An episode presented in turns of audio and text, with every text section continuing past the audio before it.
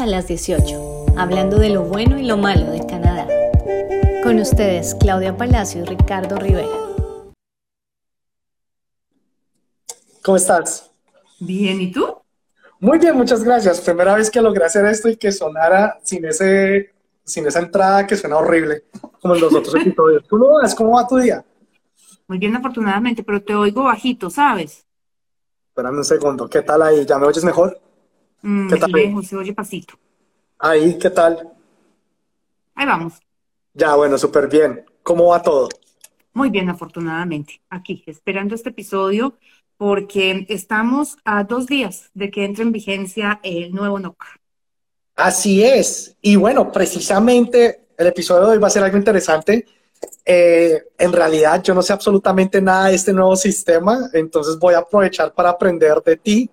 A hacerte muchísimas preguntas acerca de todo este rollo de los NOC, tiers, eh, cómo se ajustan a los nuevos procesos de inmigración y bueno, y en todo caso, qué tiene que ver la educación con todo este rollo. Vale, Ricardo, yo no sé si es mi internet o es el tuyo, pero te veo eh, pixelado, entrecortado y te me vas a raticos. Creo que es el de los dos, porque también te veo de esa manera. Oh, shoot. Grave. Bueno. Em, Empecemos, miremos a ver. Dime. empecemos. Espérate, a ver, yo trato de hacer algo por acá. Dale. No, pero estoy conectada por Wi-Fi, así que no debería haber problema. Bueno, no sé. Eh, miremos a ver hasta dónde logramos ir con todo. Dale, perfecto. Vale. ¿Por dónde quieres Bueno. que arranquemos? Bueno, mi querida, entonces empecemos por lo siguiente.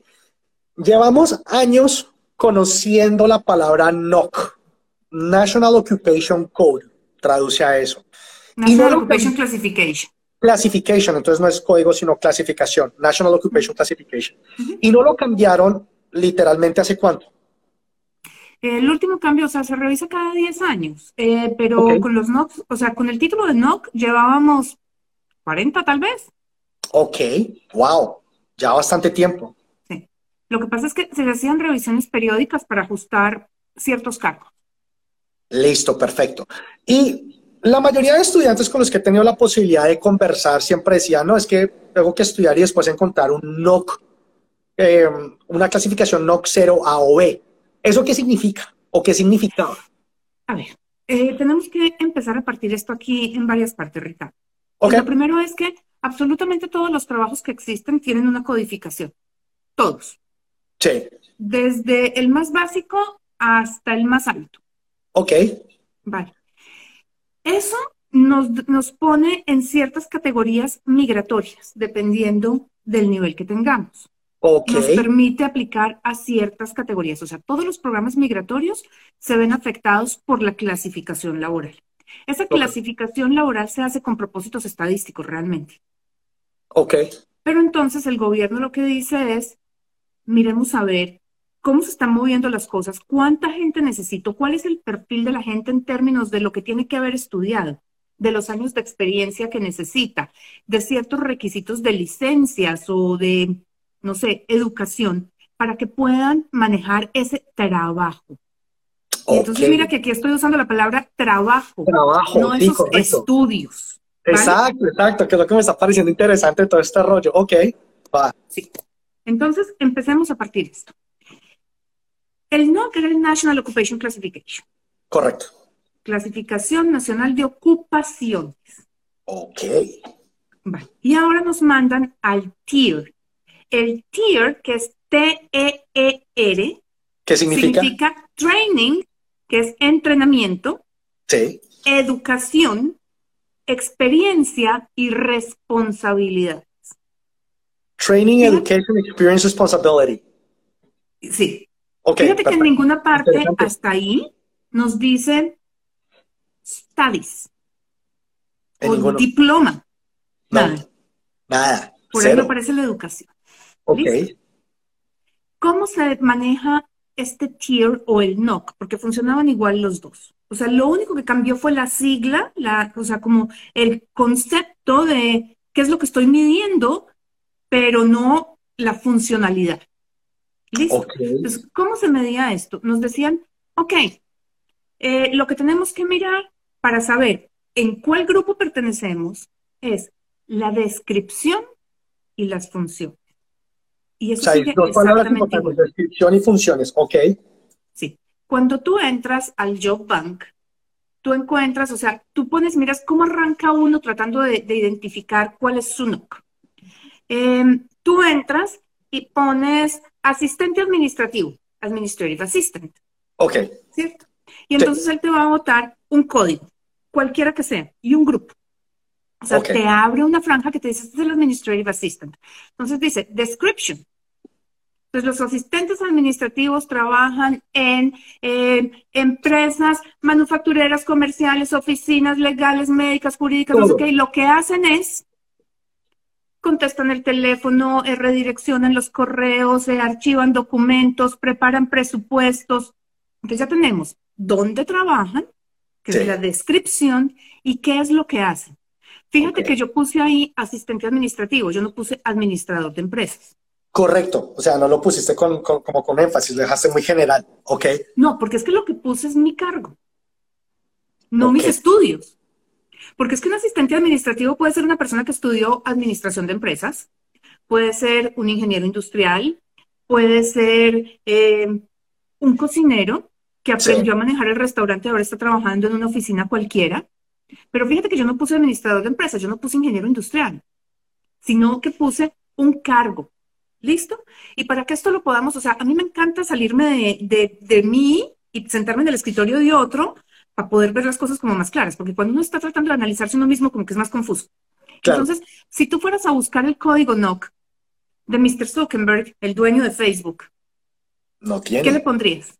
¿Qué le pondrías al, código? Pucha, bueno, ah, software developer. Y si es que tiene, pues que el hombre ni siquiera tiene título. El, el hombre no tiene título. El hombre no tiene un título académico porque el tipo se retiró del college o de la universidad. Y fue un dropout. Correcto. es un college dropout. Ok. ¿Pero qué hace el hombre? CEO. Dirige una, compañía gigantesca. Siéntate y piensa, ¿qué hace Mark Zuckerberg en un día? El tipo se levanta a las seis y media de la mañana y ¿qué hace? Manejar equipos, manejar un equipo gigantesco de personas. No, no gigantesco, pero manejar un grupo directo de personas claves. ¿Qué tipo de personas maneja Zuckerberg? Directores. Directores. ¿Y a quién maneja un director? No, y ya. o sea, hay un montón de gerentes. Entonces tú ves una estructura gigantesca. Sí, sí, sí, sí, Entonces tú a Zuckerberg inmediatamente lo vas a ver en un código doble cero. Porque es que los NOC y los tiers tienen exactamente lo mismo. Posiciones gerenciales, posiciones profesionales, las posiciones que son eh, de supervisión o ocupaciones especializadas y los no calificados. Listo. Fíjate que el NOC venía de ser 0A, B, C o D. Sí. Correcto. 0, A, B, C o D. Y ahora tenemos Tier 1, 2, 3, 4 y 5. O sea, es la misma, la misma historia. O Digamos sea que, ellos, esa parte no ha cambiado. Esa parte no ha cambiado. Eso cambió todo, casi todo lineal. O sea, si tú eras un eh, desarrollador de software, que tú dijiste ahora que Zuckerberg era desarrollador de software. Eso era lo que él estaba estudiando, pero eso no fue lo que él hizo. Pero supongamos que vamos a hablar ahora de Miguel Pérez, que es desarrollador de software. El NOC era 2171. ¿Listo? ¿A dónde pasó en el tier? Los desarrolladores de software se partieron en tres. ¿Por qué? Porque es que teníamos los desarrolladores de software que quedaron como 21711. Sí. Quedaron los desarrolladores de, no sé, seguramente, los 2171 tenían los desarrolladores de software, tenían los eh, IT consultants. Ok. Mm, que son los que, exacto. Entonces, los consultants ahora quedaron con 21712. O sea, el que hace el desarrollo de software como tal quedó con 1.1, el consultant quedó con el 1.2, pero quedaron exactamente el mismo código. O sea, lo que hicieron fue abrirlos. ¿Por qué? Porque un desarrollador de software es muy distinto a un consultor de IT, pero sus funciones son básicamente los mismos. Entonces, o sea, vienen de la misma rama. Entonces, lo que hicieron fue como ponerlo más específico. Por eso pasaron de cuatro dígitos a cinco, para poder coger y separar los eh, panaderos y los pasteleros. Porque es que el panadero hace pan y el pastelero hace tortas y postres. Correcto. Entonces, aunque es muy parecido, pues tienen ahí como sus cositas chiquitas. Entonces ya no es 633, sino que es 6331, 6332. como poder pues, decir, esto es lo que hace el panadero, esto es lo que hace el pastelero. ¿Y el gobierno de Canadá por qué toma esa decisión? ¿Tú sabes la respuesta? Porque como te digo, esto está hecho para razones, con razones estadísticas. Necesitamos saber qué tanta gente está en Canadá y qué soporte necesita en determinados trabajos. Entonces, si a ti te dicen el NOC 6333 está en alta demanda, tú no sabes si son panaderos o pasteleros. Entonces, ¿a quién le vamos a dar soporte? El día que una compañía pida un LMIA, va a decir, no, sí, pero es que eh, los pasteleros están en altísima demanda. Y resulta que pasteleros tenemos un millón y lo que no tenemos son panaderos son panaderos, entonces ya, ya te voy entendiendo este rollo, o sea, es como una parte Eso se hace con fines estadísticos, con fines de poder. Acuérdate que el gobierno lo que hace también es dar eh, partidas de soporte para desarrollo de programas, o sea, a los colleges.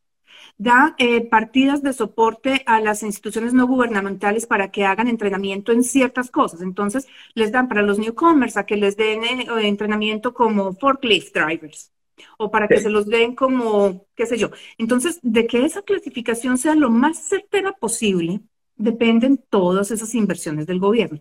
Para eso es que se hace. O sea, eso no es con propósitos migratorios, lo que pasa es que afecta a los programas migratorios, porque entonces el gobierno viene y dice, ok, ¿qué tenemos en esta, en, e, ¿qué, ¿a quién tenemos en Canadá? ¿Qué es lo que necesitamos? Sí. ¿Y qué es lo que esperamos de estas personas? Pero fíjate que en ningún momento nadie ha dicho, si usted quiere trabajar como asistente administrativo, es obligatorio que tenga un título de asistente administrativo o un título de administración de empresas. Correcto. Ok. Ahora, si a ti te dicen, si usted va a trabajar en Canadá como ingeniero mecánico, tiene que tener la licencia. ¿Cuál es la diferencia, Ricardo? Que para tener esa licencia tienes que estudiar para poder presentar los exámenes y sacar la licencia, ¿no? No, estás equivocado. Entonces. El ingeniero es el que firma, es el que se hace responsable. Ok. Ahora, cuando un chico nace en Canadá, estudia elemental, secundaria, preparatoria y carrera en Canadá, tiene que sacar la misma licencia que saca el que viene de afuera. Correcto. ¿Por qué? Porque es que los ingenieros tienen un grado de responsabilidad muy alto. Claro. O sea, si yo estoy haciendo el diseño de un panel electrónico de un avión, yo tengo la responsabilidad de todo el que se monte en ese avión, ¿cierto? Entonces, pues no puedo ser un recién graduado. Tengo que tener un montón de años de experiencia. Claro, claro, claro. Entonces, ¿qué es lo que dice el gobierno? Usted empieza a firmar y se hace responsable de esa vaina el día que usted tenga, eso no lo dice el gobierno, lo dice el cuerpo regulador, que es la Asociación de Ingenieros, el día que usted tenga nueve mil horas o cinco mil o las que te pidan por cada profesión. Para los ingenieros creo que son 9.000. Cuando usted tenga 9.000 horas de experiencia laboral. Mientras tanto, o sea, tú naciste en Canadá, creciste, te graduaste en Canadá, estás trabajando en una compañía de ingeniería, en Boeing o en cualquiera que sea, y estás diseñando los paneles. ¿Qué estás haciendo? Trabaja, estás trabajando como technician. Como technician, ya. Sí, sí, sí. Porque tú haces el diseño y se lo entregas al ingeniero que sea el que lo prueba al final. Y, el ingeniero mira, revisa, pasa por manos de otro ingeniero, que es el ingeniero de test, y ese vuelve y lo revisa, y vuelven y lo prueban. Y finalmente llega el duro, el mero mero, y firma el plano. Y ese que firma el plano, el día que algo pase, es al que le va a caer la demanda encima. Ok. Ya, pues esa es la diferencia. Mira que tenemos dos ingenieros y tenemos trabajando en, en el mismo panel, pero hay uno que tiene más responsabilidad que el otro. Entonces, tú en Canadá no eres ingeniero mecánico. La pregunta es, ¿qué estás haciendo? A ver si es un código que es de ingeniería, que sería un 2.1, o de técnico, que sería un 2.2. Y eso es lo que te pasa del tier del uno al otro, pero los dos son calificados.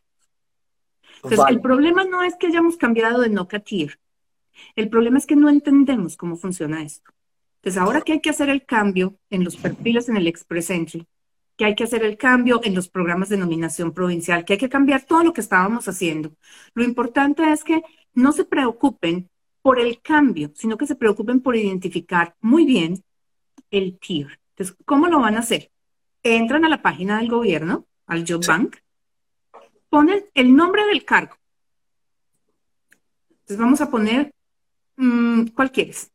Ah, mechanical Technologist.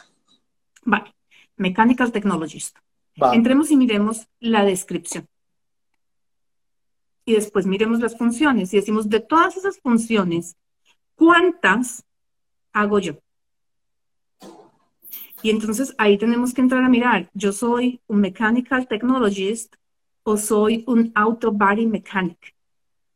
Porque el mechanical technologist es el que está sentado en un escritorio, está haciendo planos en AutoCAD, está haciendo los diseñitos y pasándoselos a un ingeniero. Y el auto body mechanic es el que está trabajando arreglando un carro. Y si yo lo que estoy haciendo es trabajando en Ford o en cualquiera de las fábricas que hay aquí de carros y estoy en la línea de producción y estoy haciendo un trabajo que es repetitivo manual, lo que soy es un laborer. Pero si lo que estoy es supervisando a esta gente, entonces yo soy un supervisor. Y todos nos graduamos de Mohawk College de Mechanical Technician. Y entonces, ven, te pregunto, eh, uno como recién llegado al país, ¿cómo hace para poder asegurarse 100% que uno está haciendo el no el tier que uno necesita ah, o que probablemente lo va a llevar a una posible residencia permanente? Vale, para que nos dé puntos para residencia permanente en el Express Entry, para que sea considerada experiencia laboral válida para el Canadian Experience Class, tiene que ser un código calificado, que van a seguir siendo el Tier 1, 2 y 3. O sea, los tres primeros, tal como era el NOC 0 A o B. Exactamente los mismos. Va. Exactamente los mismos. Pero entonces vuelve y juega. No es que a mí me dijeron que yo soy el coordinador de mercado. Mira, uno de los, de los grupos en los que más conflicto hay es con los que trabajan en los bancos, que me dicen yo soy financial manager. Sí. ¿Qué es un financial manager? El financial manager es el que maneja las finanzas de la compañía. Correcto. Es un código cero. Ese personaje tiene la responsabilidad de que haya plata para todo lo que se necesita. Es el último que echan. Exacto. Pero el, financial manager de los bancos, aquí, los recién llegados, los que tienen un PGWP, lo que están haciendo es trabajando en análisis financiero. Pero se llaman financial manager. Imagínate Scotiabank. El día que te nombren financial manager de Scotiabank, pues tú te estás ganando 300 mil dólares al año y a ti te están reportando 300 gerentes un montón de personas. Exacto. Pero si tú estás trabajando en Scotiabank como financial manager y tú lo que estás haciendo es análisis financiero del departamento de, no sé, de wealth management, así pasen por tus manos los trillones de Arlequín. Por encima tuyo hay una jerarquía grandísima, altísima. Entonces, entra y mira, cuando tú pones financial manager en el, en el job bank, esa descripción del cargo, porque debe decir que supervisa una serie de gerentes. ¿vale? Claro. Y entonces mira las funciones y tú dices, no, me parece que estos no. Entonces ahí en el, en el Job Bank, abajito dice Related Occupations. Si tú tienes, o sea, el Financial Manager 0111, sí. tú sabes que ese es el código más alto. El que te sigue es un código 11. Entonces mira el código 11, busca qué hay en finanzas y lee esas funciones. Entonces revísate el 1111. A ver qué pasó. A ver si esas funciones son más parejas con lo que tú haces. Y empiezas a ajustarlo, no por tu título, sino por, tus funciones. Exactamente. Y volvemos a lo mismo. Son la 1, 2, 3 y 4, 1, 2, 3, 4, 5. Las, las eh, calificadas siguen siendo 1, 2 y 3. Casi todas se movieron de manera horizontal. Hubo un movimiento de 17, suben, eh, subieron 11, de 14, subieron 11, bajaron 3. ¿Quiénes perdieron en toda esta jugada? Los personal trainers, por ejemplo. Ya no Ellos eran calificados, ya no son calificados. ¿Quiénes ganaron? Ganaron los truck drivers, ganaron los eh, payroll, eh, ¿cómo se llaman? Las personas que manejaban payroll. que esos no eran calificados, ahora ya son calificados. Ok. unos ganan, otros pierden, pero casi todos se movieron lineales. Pensemos, o sea, consideremos que hay cerca de 80 mil títulos, que hay un poco más de 500 ocupaciones y solamente hubo 14 títulos que se movieron y solamente 3 bajaron. O sea, no hay gran diferencia, como te digo. Se le ajustó un número más al final claro. para poderlo hacer más específico. Pero dentro del mismo grupo en el que estaban, o sea, los movimientos cruzados fueron dos nomás. Todo lo demás estuvo dentro de su misma rama. Los ingenieros quedaron con ingeniería, o sea, no, no hubo cosas catastróficas, pero la identificación es la que es crítica. Y esa identificación depende de que yo entienda que yo tengo que eh, hacer, o sea, mi cargo tiene que cumplir con la descripción y yo tengo que eh, desarrollar o tengo que hacer a substantial number of the duties. Y ahí no dice ni el 50% ni el 50% más uno. ahí está pintado el bello y hermoso gobierno de Canadá usando sus palabras mágicas. Entonces es substantial number of duties y no entendemos al día de hoy qué significa por substantial.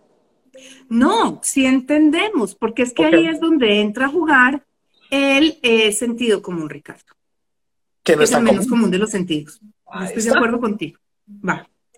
Pero lo que pasa es que, acuérdate que no hay un código NOC para cada ocupación. Se habla por grupos.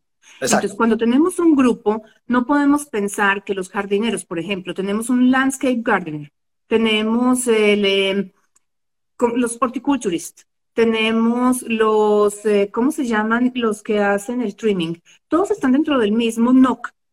Ok. Pero tienen unas ocupaciones, unas, unas funciones un poquito distintas, porque es que el landscape gardener lo que hace es que va, siembra, fertiliza, se encarga de que las matas tengan un sentido estético, ¿cierto?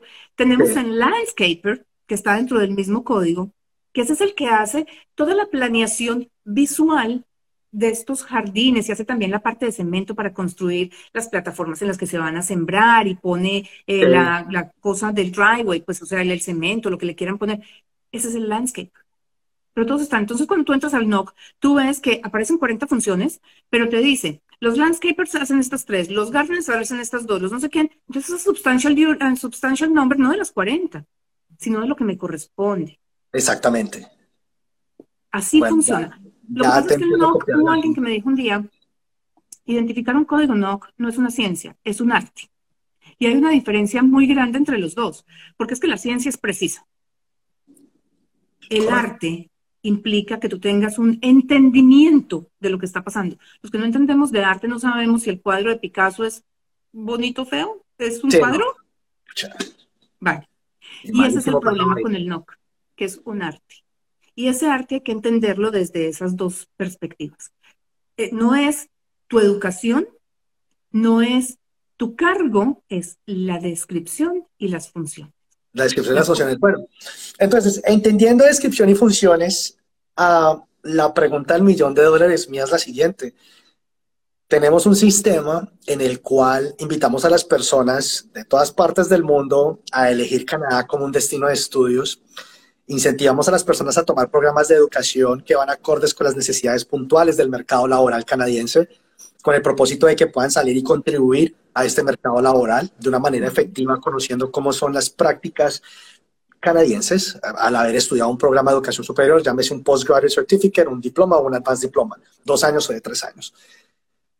Todo este rollo, ¿cómo lo conecto yo con los tiers? Es que no lo tienes que conectar con los tiers, Ricardo. Porque yo creo, yo creo que lo primero que tenemos que reconocer en este momento con los cambios que hay es que un año de trabajo calificado en Canadá no da residencia permanente. Entonces, si un año de trabajo calificado en Canadá. Repíteme eso, un año de trabajo calificado en Canadá no da residencia permanente. No da residencia permanente. en ese orden de ideas, si mi trabajo es calificado o no es calificado, igual no importa. Yo lo que tengo que ver es el trabajo que yo desempeño, cómo lo encajo dentro de un programa que me lleve a la residencia. Sería esto puede ser, ¿Cómo? Un tier 1, 2 y 3. no, puede ser también 4 o 5, Ricardo, porque es que si yo estoy, por ejemplo, en Ontario, eh, los, em, ¿cómo se llaman? Los construction laborers no son calificados, son tier 5. Pero Ontario tiene un programa de nominación provincial para ese código específico.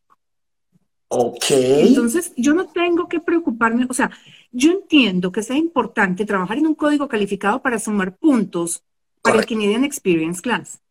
Pero es que si yo de entrada sé que trabajando en un código calificado 0 AOE, que no, hasta el día de hoy no me da más puntos que sea 0 AOE, más bien 1, 2 o 3. Listo. Me da el mismo puntaje hasta el día de hoy.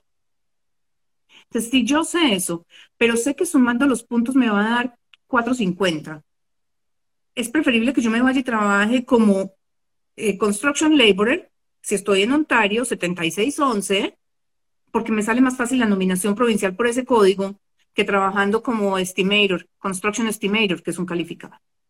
Porque con el calificado me voy a quedar en 450 y con la nominación provincial tengo 600 puntos y me da el puntaje si la compañía me da el soporte. Eh, pasas de una. Exacto. Entonces, tenemos que empezar a desmontar todo esto que sabemos y aprender a entender los programas dentro de lo que existe hoy en día y lo que se viene. Cada vez las nominaciones provinciales van a tomar una relevancia más grande en los sistemas migratorios. Se están abriendo posibilidades para trabajos no calificados. Entonces es entender qué es lo que yo hago, porque igual nada me gano yo diciéndonos que yo estoy trabajando como carpintero en Ontario. Claro. Resulta que los carpinteros en Ontario, la última selección fue de 26 puntos, creo, pero para los laborers fue de 18. Wow. Entonces tengo que entrar a mirar eso, cómo se están moviendo, dónde están mis puntajes. Además, ¿qué tal que yo diga que estoy trabajando como laborer en Ontario, o más bien como carpintero, y el día que me entreguen mi carta, eh, cuando ya me inviten a aplicar, porque llegué a los 26 puntos, a lo que sea, me inviten a aplicar, mando yo la carta y resulta que no era un, un carpintero, era un laborer. Entonces mi nominación queda muerta inmediatamente.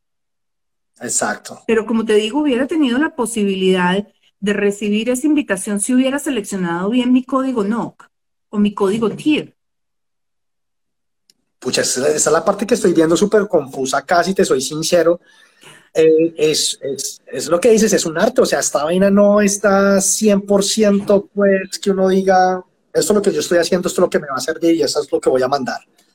O sea, corre uno el riesgo de que le digan, maestro, lo mandó mal y por ende pues no le sirve nada. Claro, lo que pasa es que el día que tú mandas mal, o sea, seleccionas mal tu código, no corresponde, te la tienen que negar. Porque es que si a ti te dan puntos por una categoría específica, supongamos, tú pones que tú eres un HR eh, coordinator. Sí. El HR, en el día de hoy, código NOC. No te voy a hablar de tier. Código NOC. código NOC, sí. Va. Código NOC. El HR coordinator es un código B, pero el eh, payroll coordinator es un código C. Entonces, tú pones HR coordinator, mandas tu aplicación, recibe invitación a aplicar. Mañana, pasado mañana debe haber una, que ya tienes tu perfil montado. Hay invitación a aplicar. Cuando a ti, la compañía te entregue la carta, la carta de referencia laboral dice que tú manejas el payroll de la oficina, que haces todas las deducciones, pagas los salarios, chararín, chararán. Cuando el oficial vea, dice, esto no correspondía a un código B, corresponde a un código C. O sea que pierde los 40 puntos por haber trabajado en Canadá, más todo lo que se pierde por Skills Transferability. Conclusión, el perfil que estaba en 495, supongamos, al quitarle todo eso queda en 440, aplicación negada. ¿Vale? Ok. Entonces de ahí la necesidad va a pasar exactamente igual con los tiers, Ricardo. Si tú no los seleccionas bien, tú puedes perder esos puntos. No podemos entrar a ajustar. Es que la compañía me va a ayudar a ajustar mi carta para que sea calificada. Porque es que el día de mañana auditan y tienes un problema. Entonces identifiquemos los códigos NOC y miremos los códigos, los tiers más bien. Y seleccionemos bien seleccionados y entremos a buscar dentro de lo que yo estoy haciendo qué programa se me ajusta. Es que igual, con lo que estamos viendo hoy en día, Ricardo, de puntos de 494, necesitamos una oferta de trabajo por parte de la compañía, no solo haber trabajado un año. Entonces, nada me gano con tratar de cuadrar por un lado, dejar en el Express Entry un perfil subido que se vence porque no recibí invitación a aplicar, diciendo que yo era un HR coordinator, y dentro de un año, cuando se venza mi perfil, cuando lo tenga que volver a subir, diciendo que era un payroll coordinator, que ahora sí me alcanza, porque es que entonces inmigración me va a decir finalmente qué es. Acordémonos que cuando inmigración las cosas no le empatan, ellos empiezan a pedir explicación. Y se vuelven peor. Antes de salir corriendo a hacer cualquier cosa, identifiquémoslos bien. Y te repito, es un arte, pero el arte parte de allí, de entender cómo funciona. Entonces, no se preocupen por lo que estudiar. Todos los estudios, todos los estudios son válidos. Exacto. No hay uno que sea calificado y el otro no calificado. Eso, los estudios ni siquiera se califican. Correcto, que es súper importante que lo menciones, porque muchas personas dicen, es que tengo que, tengo que ser algo que sea calificado. Eso yo lo digo muy más El programa es un estudio calificado, ¿no? O sea, todo, absolutamente todos son estudios calificados. Sí, todos los estudios son calificados. Pues eso no es. La cuestión es, yo estudio, ¿qué quieres estudiar, Ricardo? ¿Quieres estudiar medicina? Fantástico, estudiemos medicina. Claro. A mí me van a dar los puntos por haber estudiado medicina, que va a ser el equivalente a una maestría. Y como lo estudié en Canadá, si eso se pudiera, me van a dar 30 puntos por haber estudiado en Canadá, que es el máximo. Y yo me gradúo y no he sacado la licencia, no estoy trabajando en eso y definitivamente no me gustó medicina, entonces yo lo que hice fue irme a vender equipos médicos. ¿Cuál es mi código? Es ventas técnicas. Sales, technical sales, ya. Exactamente. Y me van a dar los puntos por trabajar en ese código. Y ese código es un tier 3. O sea, sigue siendo calificado. Olvidémonos de lo que estudié, porque eso me lo dan por un lado. Ellos no me están diciendo, si usted estudia esto y lo combino con esto, entonces le voy a dar esto. No, ellos me están diciendo, yo le voy a dar por esto y le voy a dar por esto. Entonces, separemos las dos cosas. Yo vengo y estudio kinesiología en Canadá. Y el día que me gradúo, si trabajo como personal trainer, me toca buscar una nominación provincial. Porque es un código no calificado, es un 4. Claro, pucha, Clau, es, es, algo bastante complejo. O sea, eh, es fácil, pero también complejo a la misma vez. Sí, es complejo porque es que nos hemos centrado en información incompleta. Entonces, para uno poder manejar las cosas, tiene que entender de dónde viene. Eh, por ahí dicen, no es el pescado, sino que enseña a pescar. Y yo creo que este es el momento preciso donde todos tenemos que entrar a aprender a manejar un tier. No a decir cuál es mi tier, porque es que, al igual que con el resumen, Ricardo, cuando te cambian la pregunta, ya no te sirve la respuesta que tenías. Correcto. Es, totalmente, totalmente diferente. Es, sencillamente, entremos, pongamos lo que asumimos que es lo que hacemos, escoge el que quieras, personal trainer, leo las funciones, leo de la descripción, leo las funciones. No, yo trabajaba con ancianos y lo que hacía no era esto, sino que lo que hacía, o sea, no, no era enseñarle a hacer ejercicio para que bajara de peso, sino era eh, recuperación muscular. Entonces, vamos a ver, ¿será que de pronto lo que soy es un asistente de fisioterapia? Entonces, miremos a ver si te parece más a lo de asistente de fisioterapia. No, no, tampoco porque yo lo ayudaba a mover en la cama, eh, a bañarse. Busquemos un personal support worker, entonces miro el personal support worker. Ah, sí, esto sí es. No es calificado, pero entonces vamos a buscar qué hay por el lado de nominación provincial, qué hay por el lado de programas pilotos y lo cuadramos de esa forma. Y ahí sí cuadra. Pucha, bueno, interesante todo este rollo de los tiers. Y ya para ir finalizando, ¿me recuerdas cuándo es que se vuelven ya, cuándo es que pasamos de NOCA tier? Pasado mañana, el 16. Pasado mañana, ya el 16. Y ya el 16 tenemos que entrar todos, todo a ser caótico porque yo me imagino cómo va a estar el portal del gobierno. Los que tienen perfiles en el Express Entry que no han recibido invitación a aplicar. O sea, los que están apenas en el pool, tienen que entrar a modificar los eh, códigos. Porque para la próxima ronda de selección... sí. Para la próxima ronda de selección, si no tienen el tier, ya no van a ser elegibles. Las pérdidas. Bueno, pues hay, hay que que las personas que estén en pleno en ese proceso, pues que se pongan pilas con esto. Sí. Es el momento, los que tienen perfiles en Ontario para nominación tienen que volverlos a levantar de cero. Eh, Manitoba ya ajustó los tiers, eh, los federales lo ajustan a partir del jueves, así que es importante revisar. Si tienen perfiles montados en alguna página del gobierno, asegúrense de ajustar los tiers. Pero antes de ajustarlo, de nuevo, pongan en la página del gobierno cuál es el cargo que ustedes tienen en este momento. Revisen la descripción, revisen las funciones. Si eso es, fantástico. Si no es, seleccionen el código que corresponde a descripción y funciones, aunque no corresponda con el nombre del cargo. Porque cuando se mande la aplicación, cuando ustedes reciban invitación, lo que hay que entrar a decir es, mi cargo en la compañía es gerente de recursos humanos, que es un código cero no sé qué, eh, pero mis funciones son estas que corresponden a un generalist. Y aquí están mis funciones y aquí están las funciones del tier, compárelas. Y se le dice así a inmigración. porque en ese momento ya quedan las cosas claras y no me van a decir, ah, ah, ah, ah, usted aquí no me cuadra el cuento. Hijo de madre. Bueno, oiga, muy interesante este rollo, aprendí bastante el día de hoy y esperando pues que las personas que nos acompañaron en el episodio de hoy, las que vean esta, esta grabación y los que oigan el podcast, pues también puedan aprender un poco más acerca de este nuevo sistema.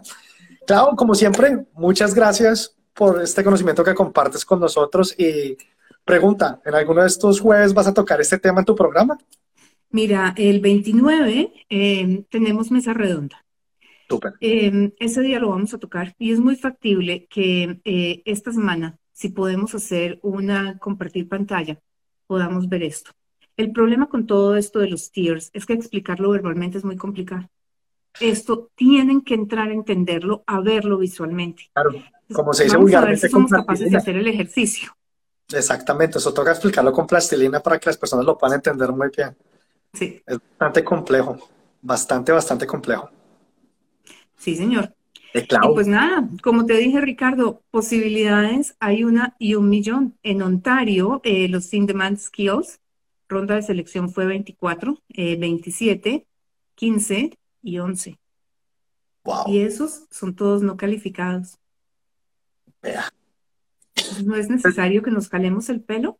Las eh, rondas de los eh, skill ah. workers con los, ¿cómo se llaman? Con los trades, curiosamente, han estado 23, 26, 31. Así que muchas veces es mejor ser laborer que ser skill trade. Ah, siempre lo he dicho, los skill trades son una cosa hermosísima para estudiar aquí en Ur, para hacer en Canadá. Voy a agregar la palabra también para estudiar aquí en Canadá. Es uno de mis programas de educación favoritos que hay. Muchas personas en Latinoamérica lo confunden con construcción y ya, y no es así de sencillo. Es otro tema para otro programa. Clau, muchas gracias. Te agradezco muchísimo eh, invitar a las personas a que te acompañen el jueves al programa. Nos vemos el jueves en Tour por Inmigración a las 7 de la noche, hora de Toronto, y nos vemos dentro de 8 días aquí en las 18. Así es, un abrazo para todos, muy buenas noches. Chao, chao.